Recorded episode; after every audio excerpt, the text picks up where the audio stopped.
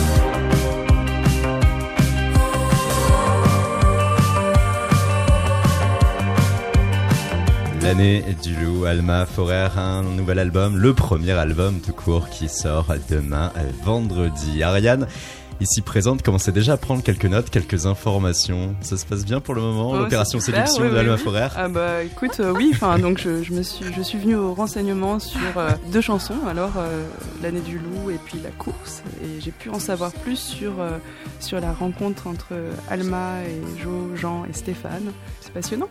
C'est passionnant, cependant la course on ne va pas l'écouter. Pourquoi? Parce que voilà, l'album ne sort que demain, ce n'est pas un single, on n'a pas le droit. Par contre, l'année du loup si, et on vient d'entendre ce morceau, un morceau qui, à l'instar de l'intégralité de l'album, se pose dans une veine euh, romantique. Ce qui est bien, c'est qu'il va y avoir quand même pas mal euh, de euh, images, de visages, de photographies un peu euh, différentes avec cet album. Et là, l'année du loup, c'est le morceau assez entre dedans où il faut chercher bien évidemment à séduire, séduire coûte que coûte.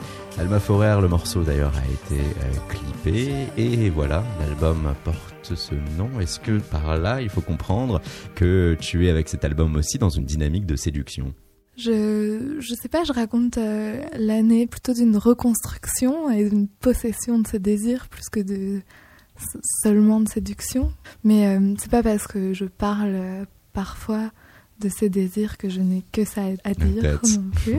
C'est vrai qu'on me, me le dit beaucoup, assez sensuel, mais je pense qu'il est aussi euh, assez pudique aussi, euh, assez introspectif et, et disons empreint d'une certaine douceur quand même.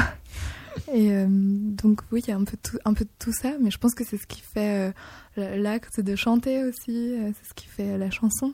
en La sensualité qui va rejaillir très naturellement, car liée aussi à ta voix, à ce timbre et à ce travail qui est le tien. Alma Forer sur Radio Néo, on avait commencé à te connaître à travers l'émission Ricochet, alors animée par euh, Olivier Barr, qui à chaque fois invite voilà un artiste confirmé, il place deux émergents en face, c'est au studio des variétés, tu as pu interpréter euh, deux morceaux, l'artiste confirmé c'était euh, Talisco. On apprenait quelques petites choses, une par exemple, tu aimes les films d'horreur. Moi j'adore les, les films un peu, un peu gore, je suis trop fan de Faites entrer l'accusé. Tu as, selon Talisco, de la personnalité, c'est la deuxième chose qu'on apprend. Là, il y a une personnalité clairement affirmée, quoi. C'est ça qui est génial. Du bien, hein C'est en ça que tu veux dire qu'il y a une brutalité. Ouais, ouais, ouais. Oui, clairement, ouais. tu mens pas, quoi. Et attention, selon Olivier Bas, hein, tu as de la brutalité, donc, et attention, tu ne mens pas. Ça, c'est les deux, trois, quatre autres choses qu'on apprend. Et puis, aussi, on apprenait là que tu as été signataire du manifeste FEM.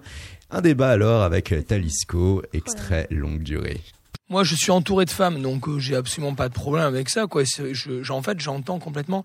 Moi, je suis entouré de femmes qui ont du pouvoir, qui sont des chefs d'entreprise, qui, euh, qui, euh, qui, qui gèrent, euh, qui gèrent des hommes, voilà, tout Bien sûr. simplement. Oui, mais il en qui, existe euh, peu, on a le ouais, le mais- dire, c'est un peu- Non, non, mais non, non, mais attention. Et c'est de mieux en mieux. Attention, hein. j'ai jamais mais- dit que j'ai jamais dit que Moi, je suis pas une grande militante, c'est juste que faut reconnaître qu'il y a beaucoup Ah non, plus mais je le reconnais aussi parce que je m'intéresse aussi, je regarde ce qui se passe et, et c'est bien, il y a pas de souci. Mais c'est vrai que je suis un peu à la rue parce que je ne m'en rends pas compte en vrai. Ariane a dit, ça m'intéresse ce que tu dis là. Oui, oui, oui. Bah, j'ai lu euh, sur le site des Francopholies que qu'on parlait de toi, Alma, euh, et notamment de ton émancipation féminine. Et je j'ignorais ce que ce que ça veut dire dans, ton univers. Est-ce que tu peux tu peux m'en dire plus hein? Je pense que, en tout cas, mon émancipation, telle que j'en parle, que je l'aborde dans ce disque-là, c'est plus euh, passer de. Et c'est aussi pour ça que j'ai eu besoin, je pense, de mes amis pour coécrire, pour me confronter à d'autres, pour, pour faire euh, cet album aussi. Euh, c'était un peu. euh, pour moi, le challenge, c'était de sortir de cet état euh, victimaire euh, qui était le mien dans euh, pas mal de mes chansons, en fait et de sortir des chansons qui me ressemblent plus, parce que je pense pas être une victime dépressive, et, et en fait reprendre possession de mes désirs, en parler, tout ça, ça, ça a donné une part de courage et de, enfin, ça m'a redonné dans la vie euh, confiance en moi, et aussi ça a donné pour moi euh, la texture plus brutale de ce disque, mais plus incarnée aussi. À travers l'émancipation, l'affirmation de ta personne, Ouais, en, en partie. concrètement. Ouais. Les francopholies, hein, telles que dit, Ariane, car oui, tu as pu euh, y jouer l'été dernier. Ouais, ouais. Regarde à mon souvenir. Cet été. Ouais, c'était bien. J'étais super. En fait, j'étais super contente de jouer. Et quand on a commencé, on n'avait pas fait beaucoup de concerts avant cette date. Et du coup, euh, en arrivant, il y avait un- la salle et les gradins sont en, en hauteur, comme ça, Mhm. presque. Les gens sont presque au-dessus de la scène, en fait. Et c'était, en fait, c'était super impressionnant. Et je m'y attendais pas du tout. Et du coup, j'ai un peu euh, flippé. Mais c'était, c'était quand même, ça allait. C'était quand même un beau concert, mais j'ai un peu paniqué. Et d'habitude, je suis pas du tout stressée, je suis très, très détendue. Et là, j'étais un peu euh, figée comme ça et j'arrivais pas euh, à parler trop. Et du coup, on a enchaîné les chansons, puis j'étais un peu focus, mais c'était quand même. euh, c'était quand même un bon premier concert en groupe. Je trouve qu'on on a fait au mieux et puis on va en faire plein d'autres, donc ce sera de mieux en mieux. Avec notamment aussi sur ces euh, prochains mois des premières parties pour la grande Sophie. Là, je suis en, en solo, tout seul. Est-ce que c'était du coup comme euh, ces pièces de théâtre que l'on joue enfant, euh, les débuts toujours durs et puis au fur et à mesure euh, on gagne en confiance? Bah, c'est sûr que plus on joue, plus on est confiant sur scène. C'est toujours, c'est comme tout. Hein. Mais, mais c'est vrai que bah, de- quand je suis toute seule, j'ai... Bon, ça arrive qu'on ait des problèmes et que ça se passe mal même toute seule, hein, mais, mais c'est vrai que j'ai tellement tourné en première partie, j'ai tellement fait de concerts que j'arri- j'arrive quand même en général à établir un contact assez facile avec euh, les gens et, j'aime bien ça, c'est intime et, et beau en général. Et c'est aussi là euh, la notion concrète de la chanteuse, de l'artiste. Tu avais, toi, le choix, à travers aussi ton cursus initial, de pouvoir euh, te diriger vers d'autres chemins d'expression. Tu euh, as un pédigré histoire de l'art. Tu as fait même euh, ton mémoire sur la photographie. Euh, la photographie, quelque chose qui te parle, autant d'ailleurs que la littérature, plus spécifiquement américaine d'ailleurs. C'est toujours le cas? Ouais, bah, ça- j'aime j'aime bien, j'aime bien aussi la littérature scandinave, j'aime bien la littérature française aussi. Tu es je assez hétéroclite ouais, je, je lis pas que des auteurs américains en fait, mais c'est vrai que j'ai fait un master en photo et une école de com après pendant un an. On avait pu, nous, interviewer assez récemment euh, un artiste chanteur, Motron, qui lui envisage euh, la musique comme des suites euh, d'images et des émotions cinématographiques plus qu'autre chose. Toi, en ayant fait ce mémoire photographique et en ayant ce, regard et cette sensibilité, est-ce que tu envisages la chanson de la même manière ou tu vas avoir un autre rapport? Hmm, je pense qu'il y a un truc un peu, c'est plus une notion de voyage et de déplacement. J'ai découvert des chansons très vite dans une voiture, en, en allant en vacances avec mes parents. On est très nombreux comme ça à avoir écouté des disques et à avoir découvert des chanteurs. Enfin, c'est, toujours quelque chose qui nous, qui nous rappelle l'enfance. Et je vois plutôt, je, quand, je- quand j'écoute euh, un album, souvent les chansons sont liées aussi à des, à des endroits ou à des voyages. Donc a un truc comme ça, comme un road trip un peu, ouais.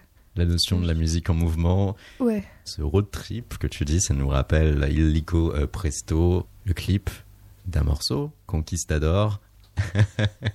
On te voit dévaler en moto des larges portions de route. Conquistador d'Alma euh, Forer qui est inclus sur son album L'année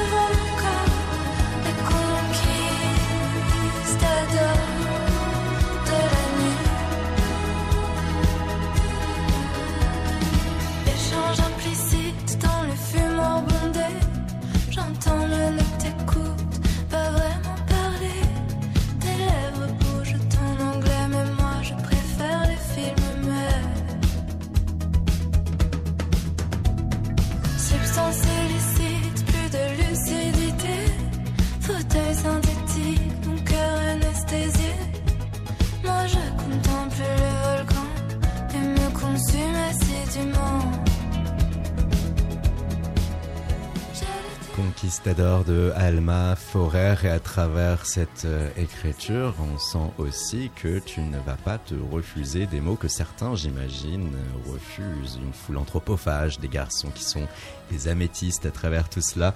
On euh, voit aussi une euh, femme qui est attirée par cet aspect littéraire de la musique. Alma Forer, l'album L'année du loup qui va sortir demain. Et Alma Forer, notre invitée aujourd'hui ce soir pour votre émission euh, Chaos sur Radio Néo avec euh, Ariane. Ariane qui continue de profiter hein, des extraits sonores pour aussi sonder Alma Forer, chercher de plus en plus à savoir si elle sera séduite artistiquement par notre invité. C'est en bonne voie ou pas? En très très bonne voix. En très bonne voix. euh, C'est, on rappelle, le grand enjeu fil rouge de cette émission. hein.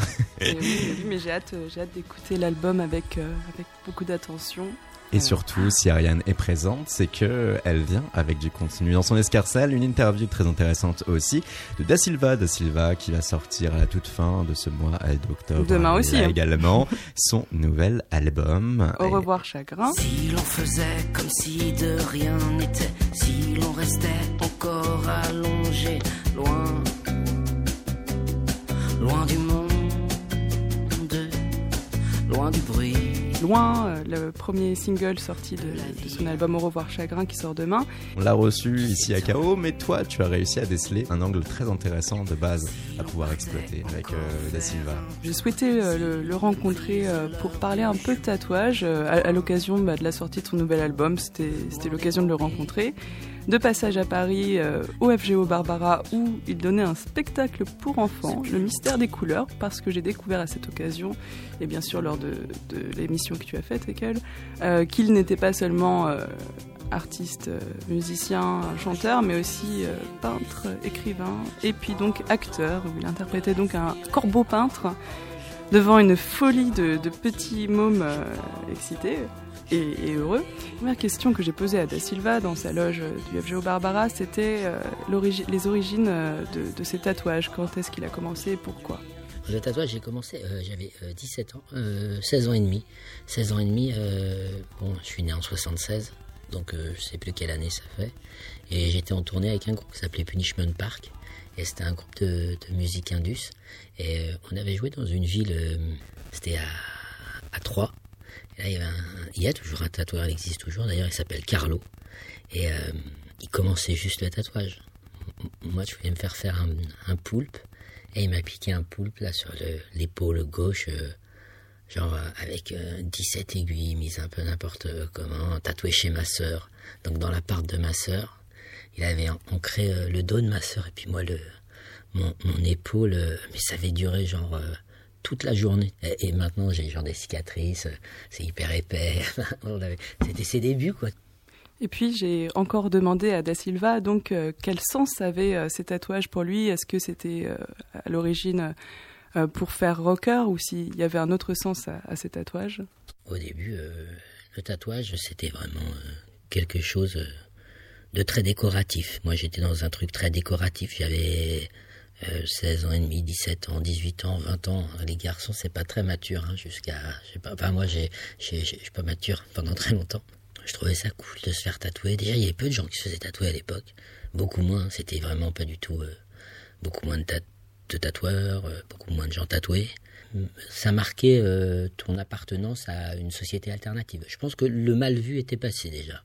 Tu vois, il y a eu la période où ça mal vu, puis ensuite où ça appartenait une sorte de désociabilisation un peu. On disait, oh, avec des tatouages, tu pourras pas être banquier, toi. Donc, euh, ou avocat, ou je sais pas quoi. Donc, c'est marqué déjà cette étape. Donc, euh, mais j'ai commencé tout de suite par des grosses pièces. Moi, La- le, le, poulpe, c'était tout, tout le bras presque. Enfin, tout, oui, le bras, pas l'avant-bras, mais tout le bras. Euh, puis euh, ensuite, euh, j'ai commencé à faire euh, des tatouages qui marquaient un peu des choses euh, importantes de ma vie. Alors du coup, il a fallu en effacer d'autres. Commençait à manquer un peu de place sur les bras. Puis je m'étais dit non, mais je me fais tatouer les bras. Puis c'est tout. Puis à, pff, à 20, 23, 24 ans, tous mes bras étaient déjà tatoués. Donc euh, j'ai quand même recouvert des, trucs. Ensuite, euh, j'ai commencé à- à faire des choses qui me tenaient à cœur, à tatouer des choses qui me tenaient à cœur. Et puis ensuite, bizarrement, les choses qui me tenaient vraiment à cœur, qui étaient tatouées, je me suis dit, bon, allez, j'arrête là, j'en ai trop, puis ça me rappelait des trucs un peu partout et tout ça. Et puis après, je suis devenu ami avec un, tatoueur, euh, Pierrot de la Cour des Miracles. Euh, et puis, euh, ah, vraiment, on est vraiment devenus très très amis. Et là, Pierre m'a dit, ouais, ce serait cool que je te fasse un tatouage. Bah, J'étais déjà bien tatoué, hein. Il me restait le dos, les fesses et l'arrière des cuisses, quoi. Et il me dit, ouais, non, mais je vais te faire, euh, genre, je vais te faire un, beau phénix dans le dos. Bon, je dis, mais pas vraiment, vraiment dans le dos, quoi. Tu, vraiment, tu, c'était les dos, le, dos, puis son phénix, quand il a fait le tracé, je me dit, putain, ça, passait là, là, et. Puis à la fin, c'était une grande pièce, quoi. On ne peut certes pas être banquier euh, en, ayant autant de tatouages, mais on peut peut-être se protéger d'une certaine manière du chaos ambiant grâce à, à sa foi que l'on représente grâce à des tatouages ou autre chose que la foi, peut-être une certaine forme de superstition, c'est ce que nous raconte Da Silva. Toute ma vie a, oscillé entre la, foi, l'intelligence de la foi et l'athéisme. Et la superstition. J'ai plein de choses. J'ai une vierge, j'ai un Christ, euh, j'ai des croix ici, j'ai des, signes religieux. Oui, j'ai beaucoup de signes religieux sur moi, mais aussi des signes de superstition, comme l'allumette, c'est quelque chose de très important. Je collectionne par exemple des, des, boîtes d'allumettes, enfin sans les collectionner. Je- J'entasse plutôt, parce que la collection c'est débile, mais j'entasse des boîtes d'allumettes. Et donc je me, je me suis tatoué une allumette. Parce que j'ai le sentiment que l'allumette, euh, et c'est mon copain d'enfance, un tatoueur de Nevers, qui s'appelle euh, euh, Yannick Mesiani, euh, avec qui je suis allé au collège, qui est devenu un très bon tatoueur, qui m'a tatoué euh, l'allumette. Et alors l'allumette, c'est rigolo parce que oui, j'ai l'impression que tu vois, on est, on est tous un peu une allumette. Si on nous caresse euh, un peu trop fort euh, euh, sur notre ego, et ben on peut comme ça d'un seul coup s'éclairer et éclairer les autres, ou alors au contraire brûler, se brûler et brûler les autres. Enfin, je trouve que l'allumette, l'homme en inventant l'allumette, je trouve qu'il a, c'est une très belle métaphore euh, à rapport à l'homme et à son ego. Et moi, ce qui m'intéressait chez, chez Da Silva, pourquoi c'était ces tatouages qui m'ont qui m'ont marqué, c'était notamment les, les posters euh, dans le métro euh, où on le voyait lui avec euh, son tatouage de Marie sur la poitrine et je lui ai posé la question s'il mettait ou pas en avant ces tatouages dans ses euh, pochettes d'albums et donc sa réponse? Depuis le tout début, euh, je travaille avec Richard Dumas, qui est un excellent photographe, depuis 2004. Et euh, Richard, euh, le moins de tatouages possible on montrait, le mieux c'était. Alors, on, toujours, on a toujours fait attention. Euh, sur la première pochette, c'est presque anonyme, c'est un visage noir et blanc. Après, on a décidé de faire de la couleur. Le, la deuxième pochette de Beaux jours à venir, c'est un portrait en couleur avec un bonnet. Je suis on ne peut plus couvert, on voit juste mes yeux. Et la troisième pochette, euh, La tendresse des fous, effectivement, on me voit près d'un arbre, comme ça, en couleur, mais on voit juste le haut. Demain sort l'album euh, Au revoir chagrin, son second single avec un clip très très drôle, Le garçon. Je me lève j'ai traîné toute la nuit. Il paraît que j'ai fait peur, ça me change pas trop la vie. J'ai dû commettre des erreurs et sûrement des oublis pour les explications. Enfin, je reste un garçon de bonne de bonne humeur, toujours de bonne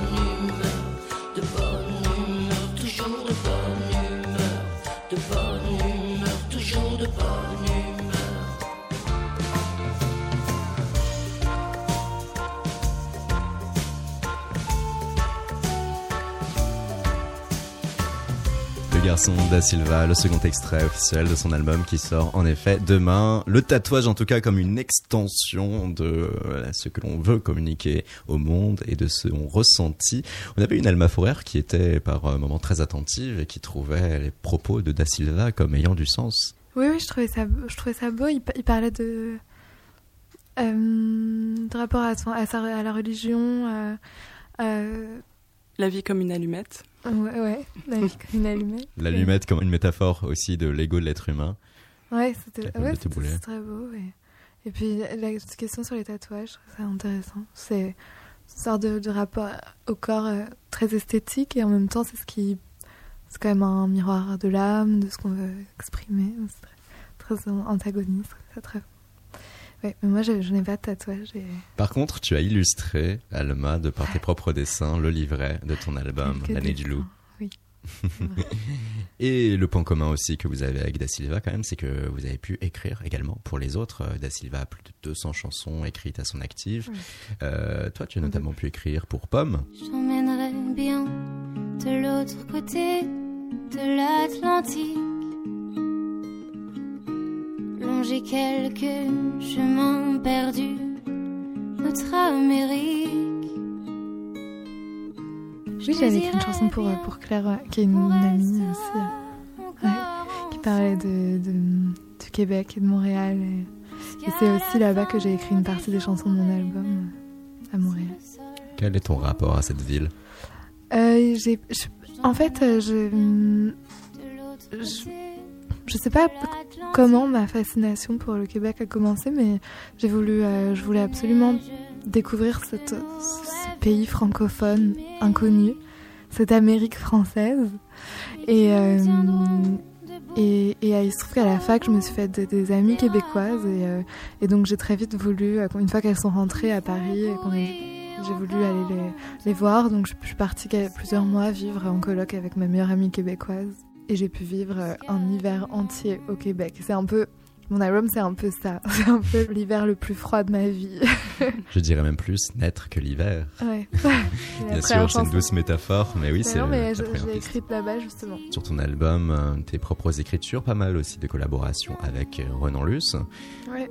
Tandis que sur ton EP, on te découvrait peut-être pour l'une des premières fois euh, chanter sur euh, la composition d'une autre personne, en l'occurrence la grande Sophie. Ce que m'ont apporté mes amis, les gens que j'ai rencontrés, avec qui j'ai coécrit co-composé ou interprété les chansons de gens que j'aime, ça m'a toujours euh, permis de prendre du recul. Ça m'a toujours appris quelque chose et enrichi d'un truc qui m'a donné de l'inspiration pour écrire aussi, pour me rapprocher de moi-même en fait. Donc euh, c'est vrai que moi je tiens beaucoup à l'écriture des gens. Je pense que c'est quand même ce qui en dit le plus sur quelqu'un, c'est ce qu'il a à dire. Mais, euh, Mais à condition les qu'il sache le dire aussi. oui, je pense que c'est aussi tout un travail, que ça Ouais. s'apprend, que ça s'enrichit. Et euh, en tout cas, euh, je suis trop fière. En fait, je me sens juste pas interprète. Donc, le fait que ce soit mes amis, c'est comme si je, je me sens plus ok parce que c'est mes amis et qu'ils ont essayé de parler de moi, j'imagine. Et euh, je, je sais pas comment expliquer ça, mais il y a une forme de confiance qui, qui Ouais. s'instaure parce que euh, tu sens que euh, ce sont des personnes qui sont issues plus ou moins quand même déjà d'eux. qui Ton cercle, il n'y a pas. Ouais, c'est Tu as l'impression qu'ils oui, ils t'ont compris et Ouais, c'est ça. voilà. Et, et qui m'ont vraiment aidé. Ils ont été comme une échelle un peu vers moi-même à des moments où j'avais l'impression de soit tourner en rond, soit de ne pas avoir envie. L'allée des dames, l'allée des dames qui est un lieu aussi réel, existant, Paris, 16e arrondissement. L'allée des dames, un morceau de ton EP Solstice qui était sorti il y a quelques mois de cela au Mm. printemps, Alma Forer. On écoute ce morceau sur Radio Néo sur KO.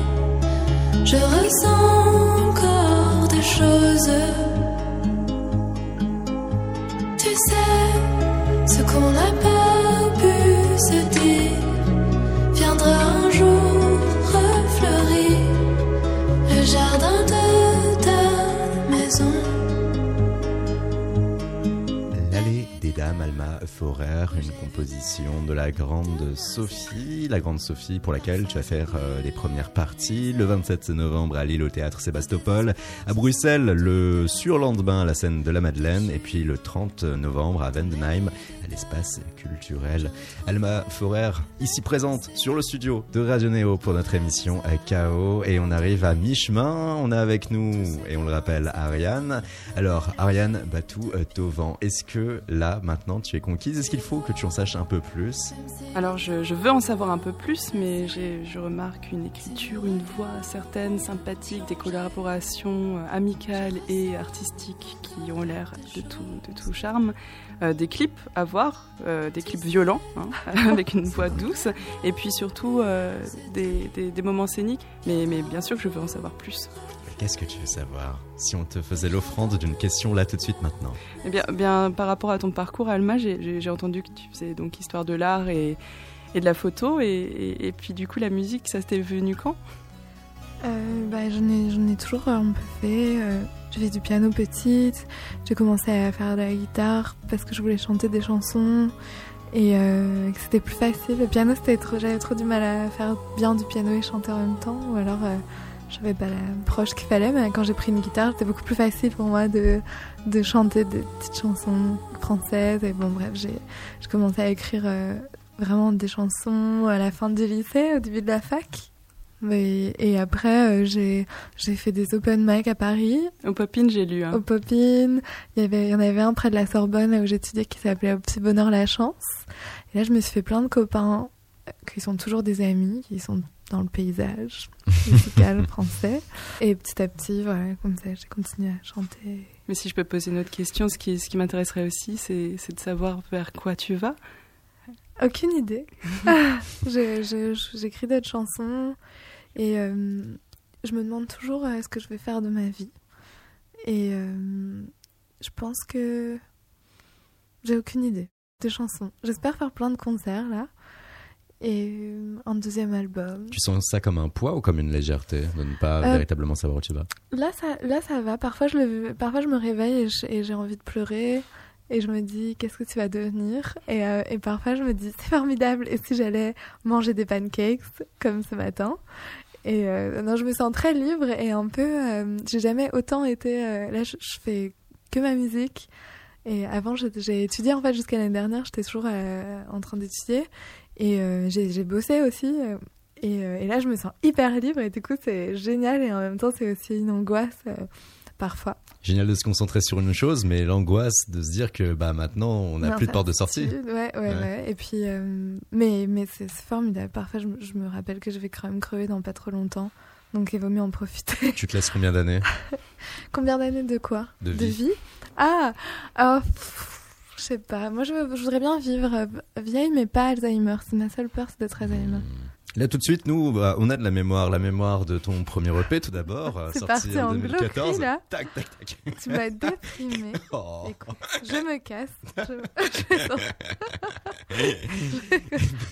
Mémoire de ton premier EP en 2014. À ce moment-là, tu étais, oui, dans une veine folk, et à ce moment-là aussi, tu avais une écriture qui était basée sur euh, des personnages pour beaucoup. Alors que là, avec ton album qui sort demain l'année du loup, on va découvrir quelque chose de plus pluriel, des structures de rimes différentes, écriture bien sûr poétique, à certains égards euh, littéraire.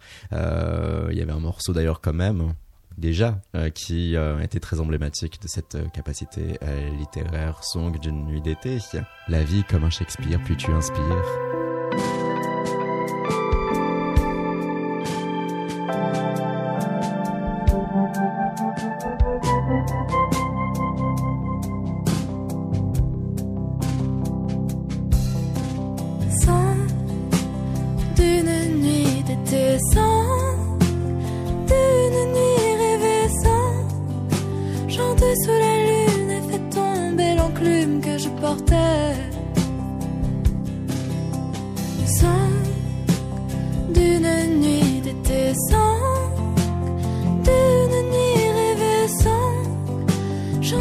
Les étoiles et fait tomber le voile qui me cachait. La vie comme un Shakespeare, puis t'expire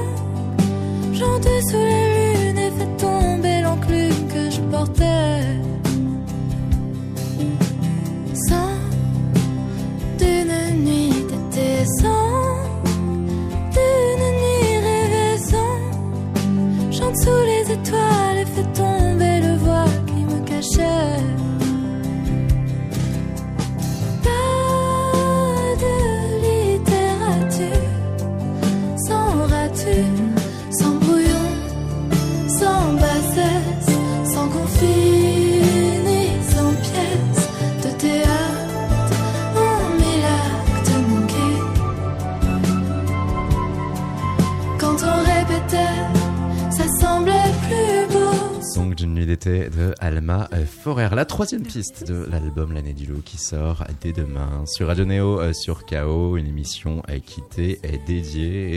Et là, hein, on est obligé de le redire hein, quand même, ce que tu viens de nous dire hors antenne. hein. Ton top 2 de tes morceaux euh, de cet album ne comporte pas cet extrait. Ouais, c'est vrai. Ma préférée, c'est la dernière, je pense. Je suis. Ouais, je l'ai écrite pendant euh, l'enregistrement, c'était pas du tout prévu. Et en fait, euh, c'est un peu la, conclusion de cet album. C'est aussi celle qui parle le mieux, je pense, de tout ce que j'ai essayé de dire dans toutes les chansons du disque, quelque part. Et qui finit sur cette phrase Et la pulpe du soleil qui gicle entre mes doigts. voilà, je pense que c'est une belle conclusion.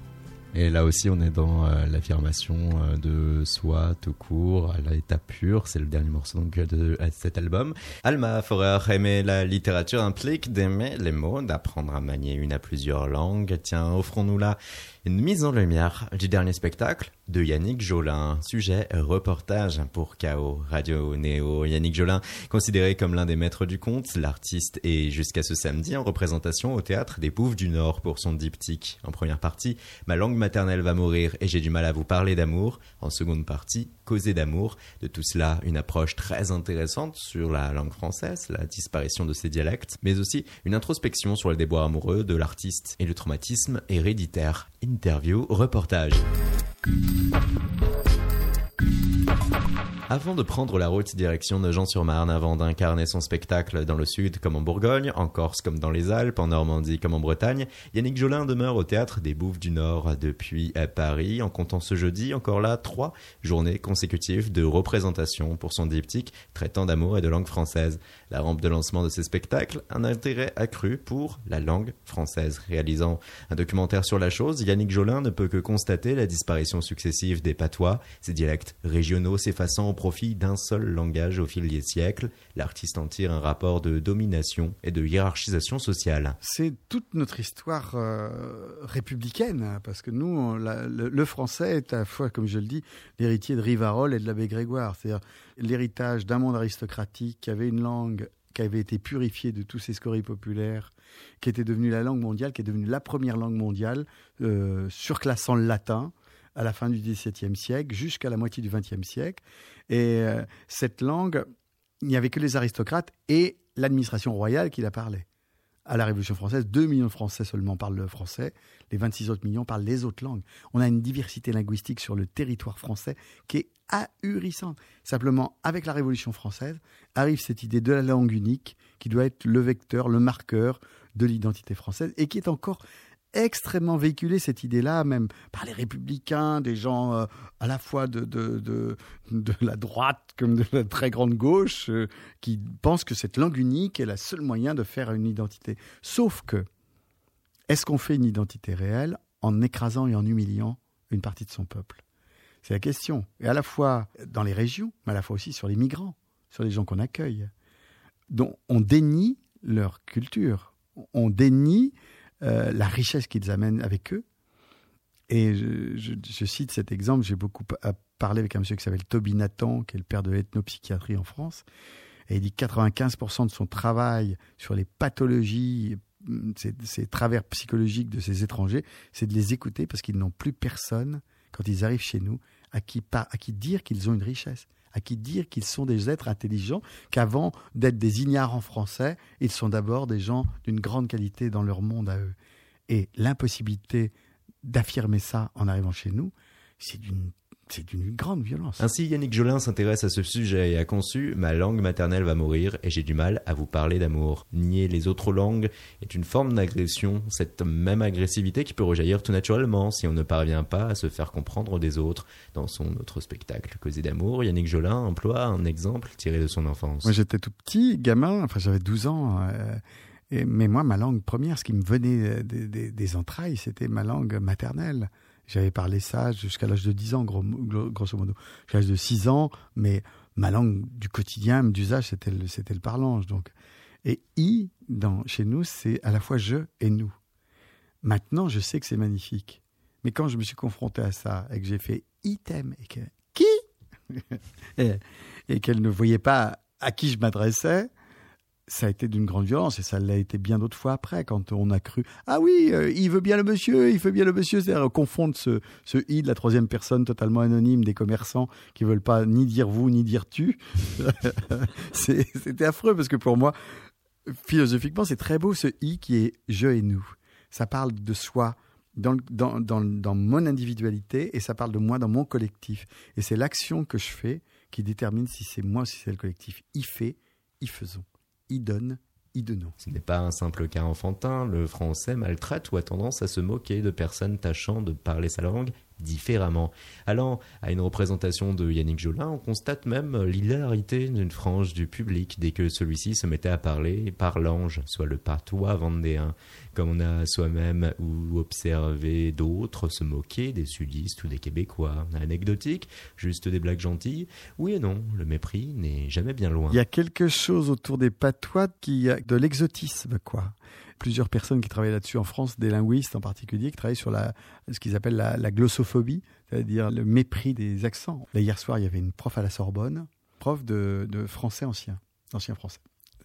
Et elle dit que quand au début elle a donné des exemples, elle, puisqu'elle est du Béarn, quand elle donnait des exemples avec son accent à elle, on se foutait d'elle. Les étudiants de la Sorbonne se moquaient d'elle. Elle me dit, mais personne parle comme ça, comment est-ce qu'on peut parler comme ça aujourd'hui? Il y a un marqueur premier, qui est un marqueur d'une élite, qui est le marqueur de ce français premier, et qui a un mépris absolu de toutes les formes de la francophonie. Les pires ennemis de la francophonie aujourd'hui, c'est les élites françaises, vraiment. Alors que les défenseurs de la francophonie, ce sont les, plutôt les Africains, les Québécois, les Haïtiens, mais en tout cas pas les Français. De tout cela, une sous-représentation des patois français dans la musique, la culture ou les productions audiovisuelles. Gaston Miron, un poète québécois le plus connu sans doute de tous là-bas, disait à talent égal, un, un poète a moins de chances d'être reconnu euh, quand il vit dans un univers de dominés. Les talents des Antilles, enfin, euh, euh, ne sont jamais entendus. Enfin, même dans la musique, on voit bien comment, en France, il y a un certain nombre de, de gens qui créent dans les langues basques, dans les langues bretonnes, etc. Est-ce qu'ils ont une place sur nos territoires? On préfère 100 fois mettre ces 90% de merde anglo-saxonne. Il y a des choses extraordinaires hein, dans le monde anglo-saxon. La musique est, est d'une créativité folle. Mais il y a aussi des petites perles qui sont faites dans ces langues-là et qu'on n'entend pas. Pour ses recherches, Yannick Jolin a interviewé ses propres parents sur leur usage du parlange et de cet entretien est sorti bien plus. Le fils aîné d'une grande fratrie rurale a pu là pénétrer dans l'intimité d'un père et d'une mère agriculteurs dont le vécu lui était que peu connu. Une introspection mettant en lumière les singularités et la dureté du milieu paysan, soit la base de son second spectacle, Causé d'amour. En parlant de cette pratique de la langue, de certains mots, ça amène forcément à parler des gens qui entourent cette langue. Donc de cette communauté familiale, cette communauté très rurale. Dans ce milieu où on parlait euh, forcément euh, le parlange, donc ma langue, le Poids-de-Vin Saint-Onget, c'était quand même un milieu agricole, rural. Il y a un côté très tribal quand même. C'est des, des grandes communautés familiales. Nous, on se retrouvait régulièrement. Tous les dimanches étaient consacrés à la famille, à ces grands, euh, à un grand espace familial fait de cousins, cousines, et où tout le monde parlait la même langue, où les problèmes étaient tus, où les rapports de force euh, étaient bien présents, où euh, euh, il y avait une forme de patriarcat, mais avec les hommes dehors, et une forme de femme très dominante, en particulier sur les brus, ce qui a été le cas de ma mère, qui était une, petite, une femme sortie d'une toute petite ferme, qui est arrivée dans une grande ferme, où elle était la bru, et donc la femme à tout faire. Et donc presque, ouais, c'était des esclaves, quoi. Ça, enfin, il y avait quelque chose de, domaine de domination qui était très fort. Yannick Jolin prend ainsi connaissance des parties sombres de l'histoire socioculturelle de ses parents, une prise de conscience qui va le questionner sur sa propre histoire personnelle, ces deux divorces qu'il estime avoir été provoqués pour partie par un traumatisme héréditaire, un raisonnement qu'il expose sur son spectacle Causé d'amour. Le transgénérationnel me passionne beaucoup, et, et forcément que dans le milieu paysan, on voit bien aujourd'hui euh, ce milieu qui a été énormément euh, euh, stigmatisé a donné des héritages de honte, de dévalorisation de soi, qui sont là à l'œuvre. Et moi, je vois bien les dégâts que ça a pu faire sur moi aussi. Donc, je me dis que c'est à moi de faire ce travail de nettoyage pour éviter à mes enfants euh, je crois que c'est notre rôle, nous, de, nettoyer les placards qui étaient pleins de cadavres, euh, parce qu'on en a tous dans toutes les familles. Je voudrais bien voir devant moi des familles où il n'y a pas eu de, cadavres. Donc j'essaye de, les nettoyer, j'essaye d'aller au plus près de moi de l'histoire que je me raconte aujourd'hui. Est-ce qu'elle est vraie? Dans ces domaines-là de l'introspection, des causes profondes de nos, de nos euh, névroses Est-ce qu'on est absolument sûr à 100% de ce qui les a provoquées? Je n'en sais rien. Mais en tout cas, quand je suis arrivé à ce fil tracé dans Causer d'amour, qui venait de, ouais, de cette euh, place de, premier-né, euh, euh, accueilli avec un amour absolument incroyable, et, euh, au bout d'un an, parce qu'on est cinq en cinq ans, la mère qui se détache et qui ne revient plus, et moi, ce manque criant d'amour par la suite, qui m'a projeté sur les planches, je suis sûr, aujourd'hui. Et j'en ai parlé depuis avec plein d'artistes qui m'ont dit, mais tu sais, ça nous parle. Une sorte de trou euh, impossible à remplir par Mm. la suite. Mm. Tellement il y a eu cette euh, violence d'être euh, arrivé au monde comme Mm. un sauveur pour ensuite euh, être relégué euh, comme euh, un être normal. Ouais, c'est ça, c'est ça, c'est ça. Euh, Être accueilli comme un prince et, euh, et euh, être relégué au- en technicien de surface par la suite. Pour mettre tout cela en forme, Yannick Jolin s'est entouré de deux musiciens à cordes, une collaboration avec le génial chanteur et musicien béarnais Alain Laribet, et l'usage à tour de rôle de la chanson et du monologue théâtral, et bien sûr le conte. Ce qui m'intéresse beaucoup, moi, là-dedans, je me dis, les grands communicants de notre planète utilisent le conte d'une manière pervertie pour manipuler les esprits. C'est ce qu'on appelle le storytelling, Mm. ce qui vaudrait sans doute mieux que le- le- le- la valeur du conteur. Mais ce, ce storytelling, il a une vertu, c'est de passer le filtre de la raison pour arriver directement à l'émotionnel. Malgré tout, je crois toujours que cette éducation par l'ébranlement émotionnel, c'est quelque chose de vachement important. Parce que on n'a pas tous les mêmes, les mêmes outils intellectuels, on ne comprend pas tous les choses d'une façon intellectuelle. Je crois que le ressenti, euh, travailler sur la fibre intime, faire résonner des choses est une manière de communiquer extrêmement importante et c'est une forme d'édu- d'éducation populaire. J'ai toujours pensé, c'est pour ça que j'ai tellement aimé les contes dans ma vie, je pense que les outils sont des, les contes sont des outils d'émancipation de l'humain. C'est des outils à disposition de chacun d'entre nous. C'est une caisse à outils pour chacun d'entre nous, pour les épreuves qu'on a à vivre.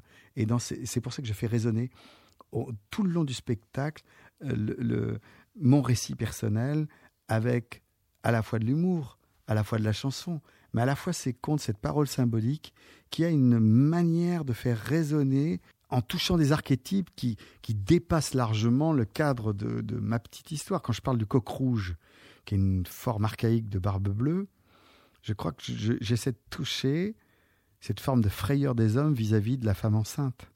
Qu'est-ce qui fait qu'aujourd'hui, on sait qu'il y a plein de violences conjugales qui sont faites au moment où la femme est enceinte? Dans cette histoire-là, c'est l'histoire d'un seigneur qui, à chaque fois que la femme est enceinte, il la tue. Et qu'est-ce que ça raconte aussi de, notre monde? Enfin, dans, dans le complexe d'Oedipe, euh, c'est cette volonté sans doute de reprendre la place où on était euh, dans sa mère euh, et que l'amour fusionnel est souvent une manière de, recommencer ce qu'on a ce a perdu avec sa mère quoi donc euh, et il y a plein d'amour enfin aujourd'hui en plus avec euh, ce soi-disant amour de euh, mariage d'amour qui ne sont que des espèces de, choses un peu fusionnelles un peu névrotiques comme ça qui quand elles commencent à quand les névroses commencent à grandir différemment ben, elles. Yannick Jolin jusqu'à ce samedi en représentation au Théâtre du Bouffe du Nord à chaque fois à 19h. Ma langue maternelle va mourir et j'ai du mal à vous parler d'amour. Et à 21h, causer d'amour. Après ces trois prochaines journées hein, jusqu'à ce samedi, une tournée en province qui va le mener jusqu'au début de l'été 2020. Vous êtes sur KO, notre invité principal et on revient vers toi, Alma Forer, premier album L'année du loup. De la folk jusqu'à aujourd'hui, euh, tu as pu euh, transiter vers un tout autre genre musical. Est-ce que ça a aussi changé profondément ton style d'écriture? Et est-ce que, avec ce changement musical aussi, tu as été contrainte également de changer tes sujets de cœur Bah, je trouve que c'est quand même un disque euh, assez folk, mais folk euh, peut-être plus contemporaine que, que la folk euh, 70s. c'est un, un- un héritage folk qui transparaît quand même dans pas mal de chansons. Oui, même dans celui qu'on vient euh, d'écouter d'ailleurs, Ouais, ouais. partie. Song, une, ba- une balade. Il y a beaucoup de balades en fait dans cet album et, euh, et euh, c'est vrai que je me suis amusée à écrire aussi différemment, euh, notamment C'est le morceau le plus pop de l'album. Ouais, c'est un morceau plus pop et, euh, et alors lui, je l'ai vraiment fait différemment parce que je- je- les, les autres, je les compose surtout à la guitare et euh, Conquistador, c'était une instru euh, dont j'aimais bien la mélodie, elle me transportait comme ça dans un dans un rêve. Ouais, ça fait na na. Et j'aimais bien et en fait, euh, c'était une boucle comme ça de 30 secondes que m'avait envoyé euh, enfin, que j'avais écouté au studio de mon ami Yann Gazi comme ça par hasard. Et il voulait juste me, me dire regarde j'ai acheté une super boîte à rythme qui fait ça. Enfin, il l'avait pas fait pour faire une chanson je crois. Ouais, hein. il avait juste pianoté comme ça. Ouais, sur le coup, je me suis dit, ah, c'est beau, et, euh, tu veux pas me l'envoyer? Et, et du coup, j'ai écrit euh, comme, comme ça, sur l'instru, où j'ai fait du coup une mélodie de voix par-dessus l'instru et tout ça. Et ça, c'était la première fois que je faisais comme ça, c'était super. Ça va beaucoup plus vite, comme ça. Je sais pas, il y avait un truc euh, hyper instinctif. Sinon, les autres sont quand même euh, composés euh, à la guitare. J'ai quand même fait un disque assez acoustique. Il y a beaucoup de synthé, mais ça reste que des sons d'orgue. Euh, Tu dis ça comme si tu voulais profondément euh, prouver que tu avais gardé quand même une âme folk et que tu voulais. Ouais, parce que c'est l'essence quand même de, de, de ce que je fais. Je, je, je pense que j'ai aussi beaucoup écouté de, de folkeuses de, de mon temps, euh, comme Marissa Nadler, Angel Olsen, comme Macy Starr, qui est plus à années 90, et qui sont pour moi les héritières d'une folk 70s, mais bah, aujourd'hui, quoi. Et c'est un peu euh, ce qui m'a inspiré pour faire ce disque, mais pour moi, ça reste, même si c'est emprunt aussi de plein d'autres choses, ça reste quand même de la folk, quelque part. Tout n'est que folk. Tout n'est- le monde, est- le monde est- est folk. Ariane, ça va être la conclusion. Il va falloir du coup que tu nous dises si oui ou non tu recommandes. Je recommande chaudement Alma Forer, euh, vraiment, oui, euh, bien sûr, avec, pour Merci. son écriture Ça poétique. m'aurait fait tellement rire que tu dises c'est de la grosse merde. N'écoutez pas cet album, c'est fade et chiant et de toute façon on s'en fout de ce que tu penses, Alma Forer. ton, ton nom, ça se dit comme ça. Forer, oui, Ah bon. Non mais merci beaucoup, c'est gentil. Les jeux étaient me- ouverts quand même. hein. me Elle a une liberté d'opinion. Je sais pas si ça arrive, ça arrive que tu dises non, honnêtement, ce que tu fais, ça me Ça arrive rarement que je me retrouve dans ce rôle. C'est quand même assez gênant. T'imagines? T'imagines, toi? Ouais. Si tu te retrouvais à... À, à devoir donner ton dire- avis. Ah bah oui, un guet-apens quoi. Dis ce que tu Non, c'était pas un guet-apens, c'était avec grand plaisir. Merci, et Non mais merci, c'était super de discuter avec vous en tout cas. Je suis né dans tes bras ouverts et je renaîtrai demain. Demain, la sortie de l'album d'Alma euh, Forer avec pas mal de morceaux dont on a pu parler, notamment ce soir au cours de votre émission Chaos, c'est l'année du loup et cet album. On remercie Thomas Guinogagne à la réalisation, on remercie Ariane Batutovan pour sa présence, son interview de Da Silva et son jugement positif de qui de Alma Forer que l'on remercie pour avoir accepté notre invitation. Merci. Bonne soirée, bon week-end à toutes et à tous, bon album pour toi. Merci beaucoup. Achetez-le. Achetez. On se retrouve lundi prochain pour un nouvel épisode de Chaos sur Radio Néo. Merci. Chaos. La quotidienne de Radio Néo. Du lundi au jeudi à 19h.